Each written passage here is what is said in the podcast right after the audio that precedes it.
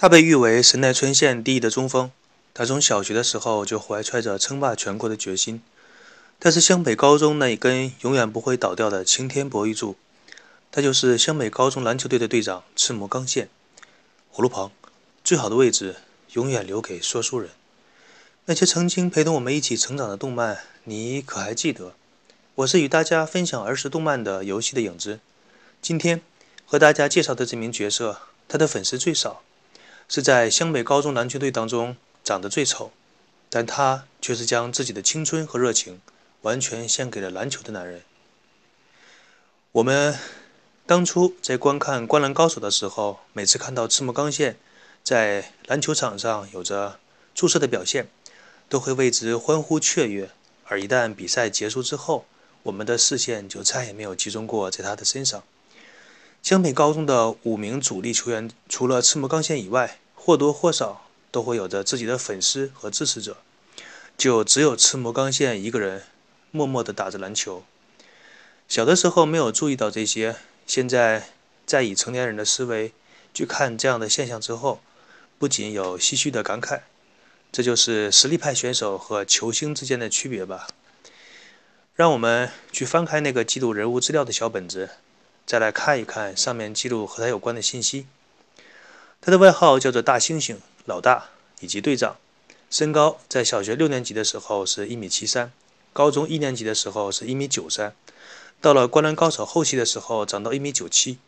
体重一百八十六斤。生日五月十日。他的妹妹是赤木晴子，在湘北高中的班级为三点六班，球场打的位置是中锋。他背后的号码是四号，个人在篮球场上的技能是长领拍，也就是所谓的盖帽，以及大猩猩扣篮。赤木刚宪是湘北高中的篮球队的队长，是先发五人中的一人，在球队当中打的位置是中锋，他的实力是被评为神奈川县第一的中锋。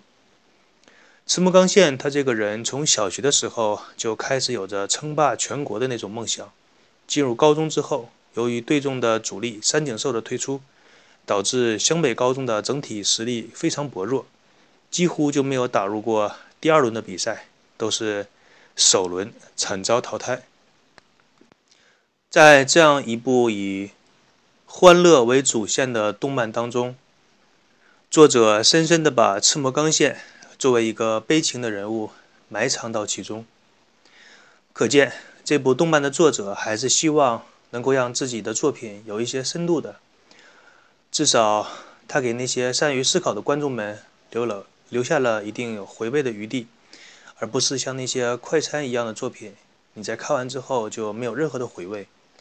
事实上，在现实当中，有很多有才华的人，虽然个人的能力出众，但是因为所在的球队整体实力偏差，始终没有拿过冠军，这个也是比较常见的。当赤木刚宪的才华一直被埋没到高中三年级的时候，流川枫、樱木花道的加入，以及宫城良田、三井寿的归队，才让这支多灾多难的球队第一次打入了全国大赛。在这里多说一句，其实被埋没的并不仅仅是那个为篮球整天流下汗水的赤木刚宪，还有那位白发苍苍的老者安西教练。在县内比赛之后。赤木刚宪入选为神奈川县最佳五人阵容。赤木刚宪本人擅长近距离以及中距离的得分，篮板球也是比较强。和樱木花道作为湘北篮球队抢断篮板的两大高手防守，在篮下能够给予对方相当大的压力。赤木刚宪在刚刚加入湘北高中篮球队的时候，不过是一个只有身高的篮球外行。但是他对篮球的热爱，对篮球的执着，让他一次又一次的进步。包括面对比赛的落后的时候，他总是那个永远不会说出放弃的那个人。当前辈们都已经放弃进攻和防守的时候，只有他在一边给大家打气和鼓励。我们纵观一下《灌篮高手》这部动漫，其中的天才人物犹如天上的流星一般繁多，时不时的在我们眼前划过。但是与这些天才相比，那些不断付出。不断努力的平凡人，往往更能让我们印象深刻。才华固然是我们每一个人所渴望的东西，但是恒心和毅力往往更加能让我们感动。在这部动漫当中，还是有着默默努力的平凡人，他们由一个外行逐渐成长为高手。比如说湘北高中的赤木刚宪，再比如说海南大附属的阿神，也就是神宗一郎。之所以更多的观众会记住阿神而记不住赤木刚宪，那么原因很简单，只有一个，就是阿神长得比较帅嘛。用现在的话说，颜值比较高，一块小鲜肉。赤木刚宪这个人物。在湘北篮球队的队中是配得上队长这个称号的，因为一支球队的队长是要求这个人成熟稳重，并且每逢大事要有静气。我们在现实当中看比赛的时候，会发现一支球队那里的明星人物或者是球队的队长，这种在球队扮演着精神支柱的人，这种人呢。他的自我控制力通常都会很强，不会轻易地表现出一些非常强烈的情绪。我们以湘北高中篮球队为例，樱木花道这种逗逼一样的角色，动不动就会抽个风、犯个规什么的。三井寿呢，他的发挥不是很稳定，有时高有时低。宫城良田，他的球被断掉的时候也会产生失误和情绪波动。而流川枫的体力更是不能完全的支撑下来全场。就只有赤木刚宪，他的发挥水准永远是那样的稳定。而一旦赤木刚宪他的发挥和情绪在场上失控的时候，其他的那四个人就会觉得要发生不好的事情。这就是一支球队队长的责任。队中的其他人都可以发脾气、闹情绪，但是你不可以，因为你是队长。在《灌篮高手》当中有这样的一幕。就是在全国排名第一的深泽体育大学的教练与中锋选手来到了赤木刚宪的家中，找到他认可的赤木刚宪是神奈川第一的中锋的实力，在谈话之中透露出想把赤木刚宪收到自己的大学篮球队当中，但也是有条件的，就是希望赤木刚宪可以带领着自己的球队打入全国大赛的八强。但是，通往成功的道路真的就那么平坦吗？我们看接下来的剧情，就会知道全国大赛的第二轮，湘北高中拼尽了全力击败了当年的冠军山王工业队。但是第三轮比赛的时候，与爱河学院比赛，以悬殊的比分败得一塌糊涂。但是赤木刚宪的实力这个时候已经被大家认可。说到这段通往成功道路多灾多难，让我想起了以前在看崔永元主持的。实话实说，这档节目的时候，有一段剧情让我记忆犹新。那是一期关于成功的话题。